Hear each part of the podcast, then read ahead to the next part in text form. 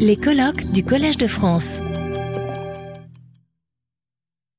Merci beaucoup, beaucoup à Samantha Besson et à vous, Camilla Peruzzo, de, de nous avoir invités. Donc, je vais parler au nom du mouvement ATD Carmonde, du dialogue que nous avons eu avec Mireille, de son engagement, en particulier autour de la notion du croisement des savoirs, qu'elle appelait croisement des savoirs entre savants et sachants. Vous en avez parlé, Katia, tout à l'heure. Savants étant ceux qui ont des diplômes, sachants étant nous tous, avec ou sans diplôme.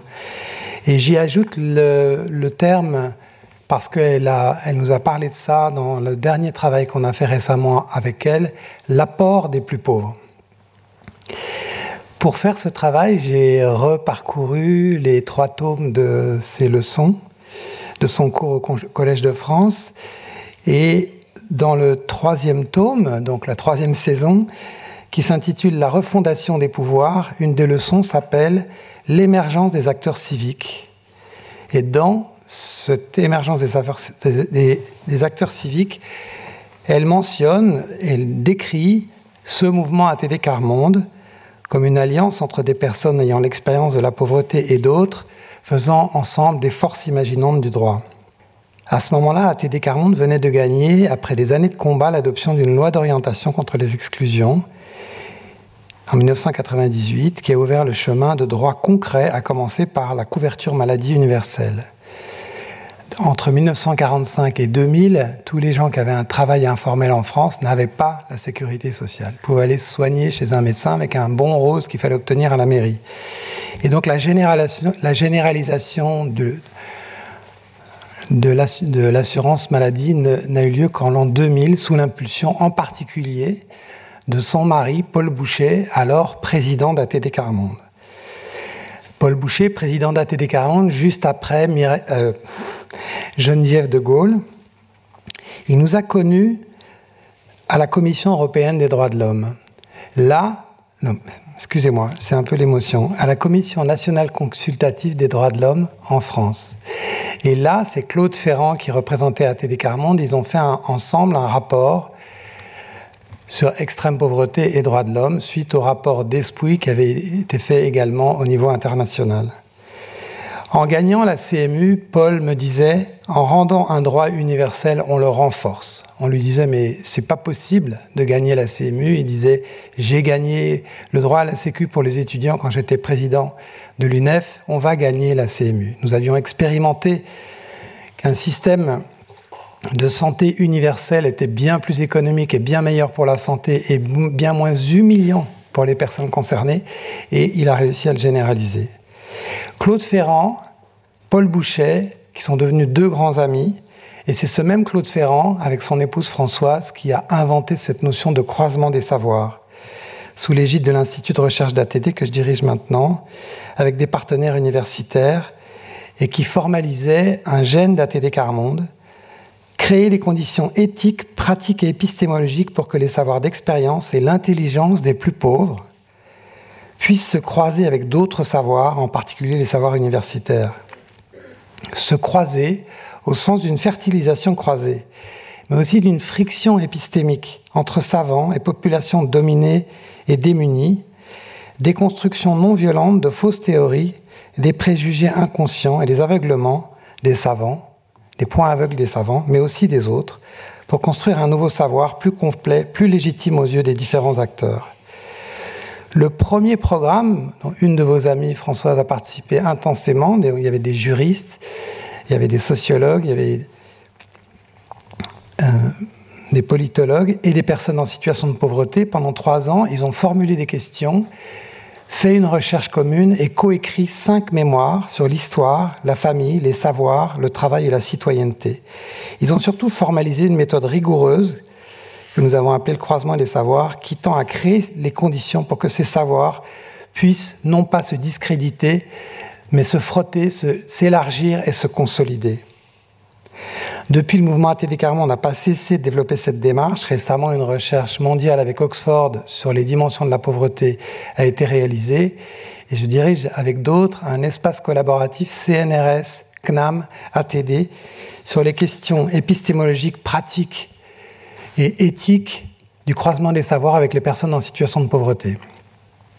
J'en reviens à la troisième partie du cours de Mireille intitulée La refondation des pouvoirs. Elle se termine par un chapitre intitulé Au croisement des savoirs, avec en, conclusion sa trilogie Savoir, vouloir, pouvoir. À ce moment-là, elle écrit la postface d'un livre d'A.T.D. Carmonde qui s'appelait aussi Le croisement des pouvoirs, montrant les changements qu'avait produit le croisement des savoirs entre personnes en situation de pauvreté professionnelle et universitaire. Elle dit ce livre vient à son heure. 60 ans après la Déclaration universelle des droits de l'homme, le constat est d'évidence, tous les êtres humains n'ont pas été libérés de la terreur et de la misère. La leçon à tirer est claire, l'égalité des droits n'est pas seulement affaire de dispositions juridiques, ni de mesures matérielles. La reconnaissance de l'égalité nécessite un changement culturel fondamental. La démocratisation du savoir ne saurait se limiter à l'accès des plus défavorisés à la culture dominante, mais elle implique leur participation en tant qu'experts irremplaçables de leur vécu à la production des savoirs.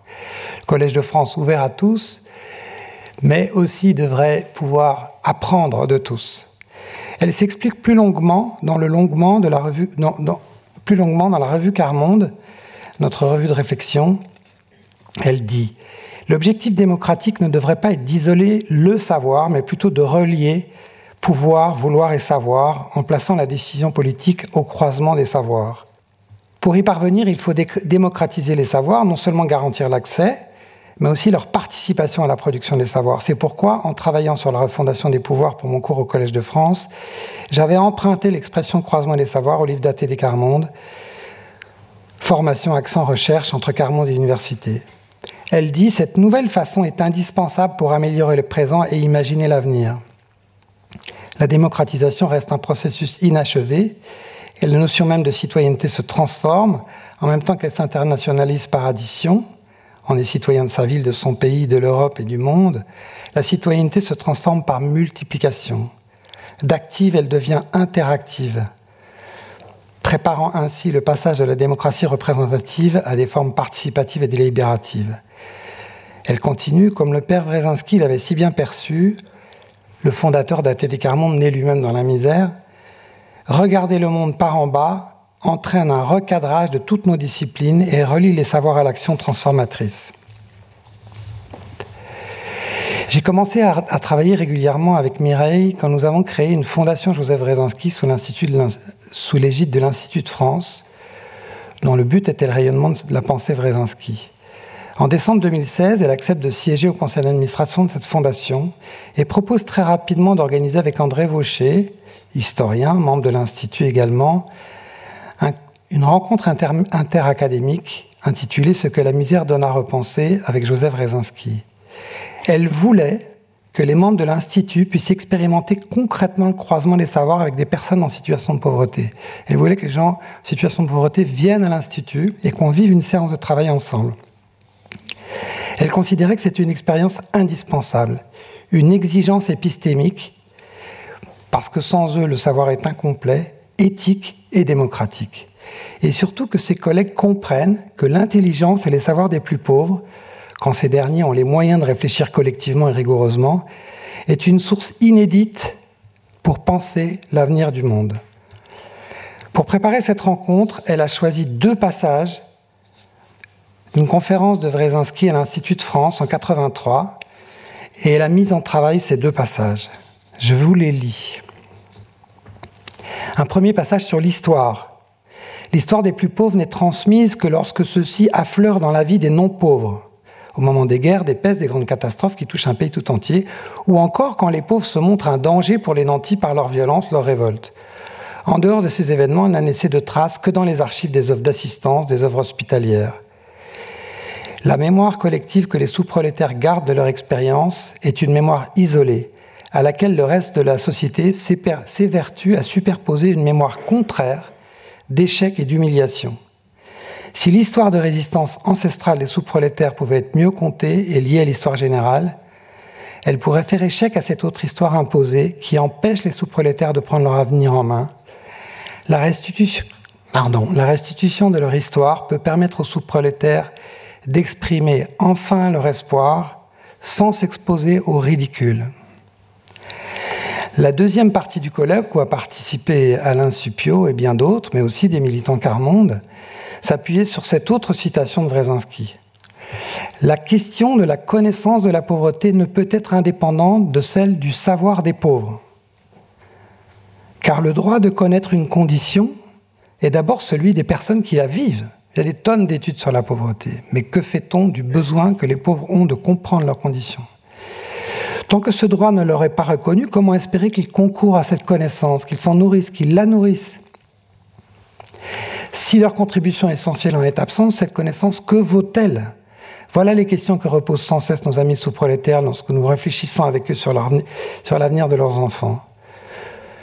Comment croiront-ils à l'utilité et même à la vérité d'une connaissance dans laquelle ils ne peuvent rien livrer d'eux-mêmes, par laquelle ils sont le plus souvent condamnés à croire qu'ils n'ont ni expérience ni pensée? Les plus pauvres sont condamnés à croire qu'ils n'ont ni expérience ni pensée. Voilà, Mireille, dans une très longue conférence, a isolé ces deux citations et nous a obligés à les travailler. Et elle conclut cette matinée qui a été très impressionnante. Nous disions, en guise d'entrée en matière, que les académies et la misère ne semblaient pas destinées à se rencontrer. Et pourtant, cette rencontre improbable a eu lieu. L'effort nécessaire pour exposer l'expérience du vécu de la misère prend le caractère d'un don venant des humains les plus pauvres. Il reste à souhaiter qu'elle contribuera à, penser construire un monde commun. Il est temps de comprendre qu'il faudra mutualiser tous les savoirs, y compris celui des humains les plus déshérités en apparence, pour éviter l'effondrement déjà annoncé. La dernière fois que nous avons travaillé avec Mireille, c'était à l'occasion d'une journée d'études internes à ATD en juin 2020 sur l'articulation entre justice environnementale et justice sociale. Il y avait des membres d'ATD Carmonde du nord et du sud du monde. il y avait aussi Émilie Gaillard, une de ses fidèles élèves. Mireille a retracé pour nous les différentes phases historiques de l'humanisme. Et le soir, elle m'écrivait Merci pour ce bel après-midi. Je relirai volontiers la transcription car j'ai beaucoup apprécié les interventions qui m'amèneront à changer ma conclusion. Et voici sa nouvelle conclusion nous n'avons pas encore publiée. Je cite Qu'apprenons-nous des plus pauvres? Peut-être une certaine manière de penser l'imprévisible, plus proche de l'adaptation que de la programmation de la prédiction. Les populations riches n'ont pas appris à vivre dans l'imprévisible parce qu'elles se garantissent de tous côtés, assurer tout risque, Vivre dans l'imprévisible, c'est ce que les plus pauvres savent faire. Précisément parce qu'ils n'ont pas d'assurance et doivent accueillir l'imprévisible quand il se, produit et s'adapter à lui. Or, c'est de cette pensée-là dont nous avons besoin, au lieu des certitudes dogmatiques qui se sont souvent révélées inefficaces, voire fausses. Nous avons besoin d'une pensée en mouvement, une pensée qui traverse les incertitudes, accueille l'imprévisible et apprend à s'adapter au fil de l'imprévisible. Et là, je suis frappé d'être le premier à citer Edouard Glissant dans cette journée, mais je vais le faire avec fierté. S'adapter par une sorte de bricolage qu'Edouard Glissant appelle la pensée du tremblement. Elle n'est ni crainte, ni faiblesse, mais l'assurance qu'il est possible de durer et de grandir, même dans l'imprévisible. Durer serait l'objectif des plus nantis. Alors maintenant, je redonne la parole à Mireille. Durer serait l'objectif des plus nantis, assurer tout risque, mais grandir serait l'apanage des plus pauvres pour plusieurs raisons. D'abord parce que leur présent étant le temps de l'échec, ils se projettent sur l'avenir. Ils aspirent à grandir pour s'en évader. Ensuite parce que la peur étant leur lot quotidien, ils ne peuvent pas se contenter d'une heuristique de la peur. Et comme tous ceux qui sont les plus exposés, ils ont une véritable pratique du courage. À la, frisol, la, fri, l'osité des sociétés de la peur, les plus pauvres opposent et nous apprennent le courage de vivre. Je voudrais finir par une petite histoire plus personnelle. Que je vous raconte au moment où le croisement des savoirs commence à être enseigné dans les universités en Amérique latine, en Afrique, en Europe, qui me donne à moi personnellement les sources de ce croisement des savoirs qui sont les plus pauvres eux-mêmes. Ça se situe aux États-Unis. J'animais une bibliothèque de rue à New York comme j'en ai fait aussi à Créteil. J'étais avec des enfants avec qui je faisais de l'informatique dans la rue et une petite euh, fille, Brigitte Gatling, avait osé franchir des barrières invisibles du ghetto parce qu'il y avait un côté africain-américain, un côté portoricain. Elle avait rompu cette, cette euh, frontière invisible avec toutes ses copines de son immeuble. Un ami nous propose une place dans une colonie de vacances. On se dit, on pourrait le proposer à Brigitte, elle n'est jamais partie. Sa mère est d'accord, nous remplissons les papiers pour partir en colo. Il fait noir, chez eux, il n'y a pas d'électricité. Sur le formulaire, il faut noter le numéro de téléphone en cas d'urgence. Je vois ça, je saute la ligne. Brigitte me dit, mais tu as sauté la ligne? Ben oui, mais vous n'avez pas le téléphone. Mais si, tu prends le numéro de téléphone, au coin de la rue, il y a la cabine, tu prends ce numéro-là. Ah bon? La semaine d'après, je reviens pour la bibliothèque de rue, Brigitte me dit, tu as noté le numéro sur la cabine? Ah non, j'ai oublié, mais je vais le faire. J'oublie à nouveau. Il paraît que c'est normal d'oublier ce qui ne fait pas sens. Tant de choses m'étaient incompréhensibles dans ce quartier. La semaine d'après, Brigitte m'attend encore devant la cabine. Bruno, regarde, tu vois le numéro, note-le sur la feuille de la colo. Tu vois, mes cousins sont toujours là, au coin de la rue. Et si ça sonne, ils décrochent, ils vont chercher ma mère.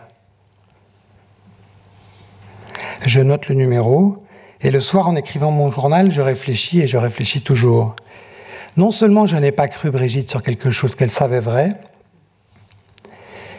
mais Brigitte savait que je ne la croyais pas.